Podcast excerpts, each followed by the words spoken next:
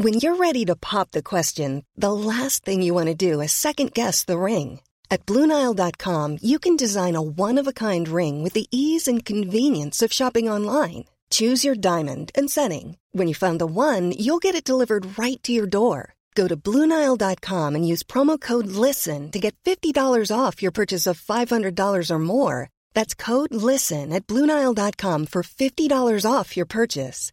Bluenile.com code LISTEN. En revenant à la lampe à huile, je ne crois pas au modèle Amish. But there is one more thing. Don't try to be too smart. Pay taxes when, you have to pay taxes. Je ne peux pas répondre à, à votre question, Monsieur le Président, parce que je n'ai pas de monde connecté. And that was a big mistake, and I'm sorry. Welcome to the Cybertruck Unveiled. Voilà, je suis localisé en Allemagne. Signaux faibles, le podcast de siècle digital qui décode l'actualité du numérique. Salut à toutes et à tous en ce jeudi 20 juillet 2023. Voici tout de suite le sommaire de cet épisode avec 4 actualités. On commence avec l'américaine Fiona Scott Morton, choisie pour devenir économiste en chef de la direction de la concurrence au sein de l'Union européenne, et eh bien elle démissionne. Deuxième actualité, le stress test de TikTok a eu lieu, l'application n'est pas compatible avec le DSA. Un peu d'intelligence artificielle aussi avec le modèle de traitement du langage de Meta publié et en open source. Nous terminerons cet épisode en parlant semi-conducteur, Stellantis craint une nouvelle pénurie. Vous l'entendez, pas mal de choses à décoder aujourd'hui, alors ne tardons pas plus longtemps, c'est parti, bonne écoute. Un revers pour la commissaire européenne à la concurrence de la Commission européenne. Fiona Scott Morton a refusé le poste qui lui était proposé à la Commission. Faisons un petit récap sur cette affaire. Le 11 juillet, nous apprenions que Margaret Vestager, commissaire européenne à la concurrence, avait nommé Fiona Scott Morton, une américaine, au poste d'économiste en chef de la direction générale de la concurrence de la Commission. À l'antitrust en somme. Ce choix a provoqué une levée de bouclier, la commissaire a toutefois maintenu son choix, l'a défendu pour que finalement ce soit Fiona Scott Morton elle-même qui refuse le poste devant la controverse. Un revers et probablement un affaiblissement politique pour Margaret Vestager. Déjà, posons-nous une question. Pourquoi cette nomination a provoqué un tollé? Parce qu'il s'agit d'une américaine et non d'une européenne, mais pas que, loin de là. L'économiste américaine est surtout connue pour avoir été consultante pour de grandes entreprises, comme Microsoft, Apple, Pfizer ou bien Amazon. Un CV qui, selon ses détracteurs, ne correspond pas avec un haut poste au sein de la direction générale de la concurrence européenne. Fiona Scott Morton a également été responsable de l'analyse économique à la division antitrust du ministère américain de la Justice. Ensuite, ce choix a pu surprendre parce qu'il vient de Margaret Vestager. Depuis sa prise de fonction, elle a souvent été vue comme la Madame Concurrence par excellence de l'Union européenne. Voilà donc un choix qui ressemble à une faute politique. D'autant plus que l'Europe regorge d'économistes de talent européens, comme le prix Nobel Jean Tirole par exemple.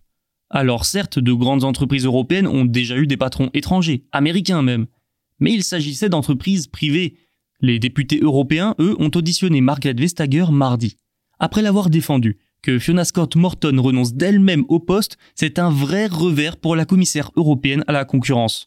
Sa position, sa crédibilité et son influence politique en seront même affaiblies.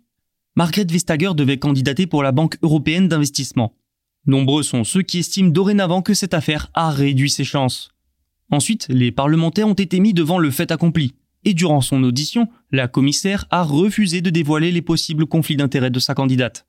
Les parlementaires seront donc probablement plus exigeants dorénavant et demanderont à être plus consultés pour l'attribution de ce genre de poste. Ensuite, la présidente de la Commission européenne, Ursula von der Leyen, est elle aussi affaiblie face aux États comme la France et l'Italie pour sa dernière année de mandat. Bref, vous l'entendez, cette affaire a fait et fera encore des dégâts. Mauvaise nouvelle pour TikTok. Le réseau social n'est pas totalement conforme au Digital Services Act, le règlement européen sur les services numériques.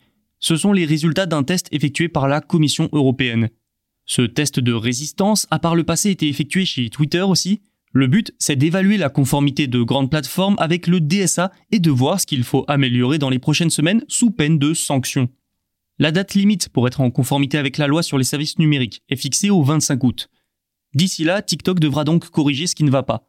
Ce réseau compte plus d'un quart de la population européenne parmi ses utilisateurs, et beaucoup sont jeunes, très jeunes. Selon Thierry Breton, commissaire européen au marché intérieur, en cas de dysfonctionnement, je le cite, l'ampleur des conséquences peut être dramatique. Du fait de ce public souvent adolescent, le test a notamment concerné la protection des enfants, le système de recommandation et le système de modération des contenus. Notons que ces tests sont effectués sur la base du volontariat. Le réseau social chinois aurait très bien pu refuser d'y participer. Thierry Breton l'a salué et a salué également les ressources que la société consacre à sa mise en conformité. Un apaisement des relations après des pics de tension ces derniers mois. Qu'un commissaire européen pointe sa bonne volonté est donc une amélioration, surtout vu le contexte. Rappelons quand même que, y compris en Europe, des administrations publiques ont interdiction d'utiliser l'application. Enfin, si TikTok ne respecte pas le DSA, il risque de se voir infliger de lourdes amendes, voire, en cas de récidive, d'être purement et simplement interdit d'accès dans l'Union européenne. Parlons intelligence artificielle maintenant. C'était annoncé, mais c'est désormais une réalité. Un nouveau concurrent rejoint la course, il s'agit de Meta. Et dans cette bataille, le groupe de Mark Zuckerberg mise sur une chose pour se démarquer, l'open source. Mardi 18 juillet, Meta a publié son modèle de traitement du langage, nommé L-Lama 2. Les chercheurs et les entreprises peuvent l'utiliser gratuitement. Vous souhaitez en faire une utilisation commerciale? Vous pouvez aussi. Le truc, c'est que L-Lama 2 pourrait bien dérégler le modèle économique d'OpenAI et donc de GPT-4. Avec ces modèles, il devient possible d'échanger, de produire du texte ou des images et même du code informatique. Extrêmement utile pour tout un tas d'entreprises. OpenAI a donc décidé de lancer des formules d'abonnement, la commercialisation de ces modèles via des API et l'accès de ces modèles via le cloud de Microsoft Azure. Ce dernier mode de rémunération est d'ailleurs aussi utilisé par Google. Meta a au contraire choisi l'open source. Sa principale source de revenus, ce sont les réseaux sociaux et la publicité. L'intelligence artificielle, pour Meta, c'est donc un outil plus qu'un produit commercial. Une telle IA en open source va donc à l'encontre du modèle économique des concurrents. Ensuite, c'est une énorme opportunité. Depuis quelques semaines, un nombre impressionnant d'applications a vu le jour. Toutes ou presque étaient basées sur des modèles de traitement du langage. Des modèles qui venaient de Meta dans le mille. L-Lama 1, la première version de son modèle, avait fuité. Et selon Meta, il y a eu plus de 100 000 requêtes pour utiliser L-Lama 1. D'où l'arrivée rapide de la version 2, mais surtout ça montre le succès et le potentiel immense de l'open source. Et ça inquiète les géants qui ont un autre modèle économique. Dans un mémo interne qui a fuité début mai sur Semi Analysis, un ingénieur de Google affirme, je le cite, L'open source est en train de nous dépasser. Les modèles open source sont plus rapides, plus adaptables par le client et plus performants. Et puis surtout, c'est gratuit, l'open source. Reste à voir si Meta fera comme OpenAI qui avait aussi commencé par l'open source avant de prendre un virage commercial. Enfin, Microsoft est partenaire de L-Lama 2 et proposera ce modèle sur sa plateforme cloud dédiée aux entreprises comme Amazon. Meta a également cité pas mal d'entreprises qui soutiennent sa démarche ouverte. Parmi eux, citons Spotify, LG, Orange ou encore l'école normale supérieure en France. Vous pensiez que c'était terminé? Eh bien non. Le groupe automobile Stellantis s'attend à ce que les pénuries de semi-conducteurs réapparaissent. Et ce serait à cause de la demande croissante de véhicules électriques. Mais cette augmentation seule ne suffit pas à expliquer cette crainte. Il faut aussi regarder du côté géopolitique. Selon Joachim Kaman, qui supervise les achats de semi-conducteurs pour le fabricant, le risque d'un retour d'une offre de puces très restreinte augmentera considérablement dans les années à venir. Les fonctions logicielles des véhicules qui nécessitent des puces seront de plus en plus nombreuses. Aujourd'hui, une voiture a en moyenne 960 semi-conducteurs. Stellantis, comme d'autres, s'oriente vers les véhicules électriques. Problème, il demande encore plus de puces et plus complexes. Ainsi, la moindre pénurie pourrait avoir un impact non seulement sur une ou deux de nos usines, mais peut-être sur 5, 6 ou 7, selon Joachim Kaman, dans des propos rapportés par Bloomberg. Ce qui aurait pour conséquence, comme pendant la pandémie, de mettre des gens au chômage. La précédente pénurie a affecté pendant des années la production et les ventes de voitures, si cette crise est pratiquement terminée, l'industrie craint désormais les risques géopolitiques. La chaîne de production et d'approvisionnement des puces est très complexe. De nombreux territoires et entreprises sont interdépendants. Une grande partie de la production se situe en Asie, en Chine et à Taïwan. Mais les tensions entre ces deux territoires et les sanctions américaines contre la Chine sur les puces risquent de déstabiliser le marché. La Chine a par exemple récemment déclaré qu'elle restreindrait les exportations de deux métaux vitaux dans l'industrie. Pour atténuer ces risques, Stellantis conclut des accords et met en place une base de données sur les semi-conducteurs avec des plans de commande sur plusieurs années.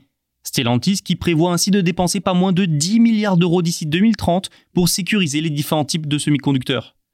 Mais l'enjeu au fond, c'est aussi de réduire sa dépendance à l'égard des puces venant de Chine et de Taïwan. Merci pour votre écoute, tous nos podcasts sont disponibles sur siècledigital.fr et les plateformes de streaming, et je vous dis à demain pour le dernier épisode de la saison.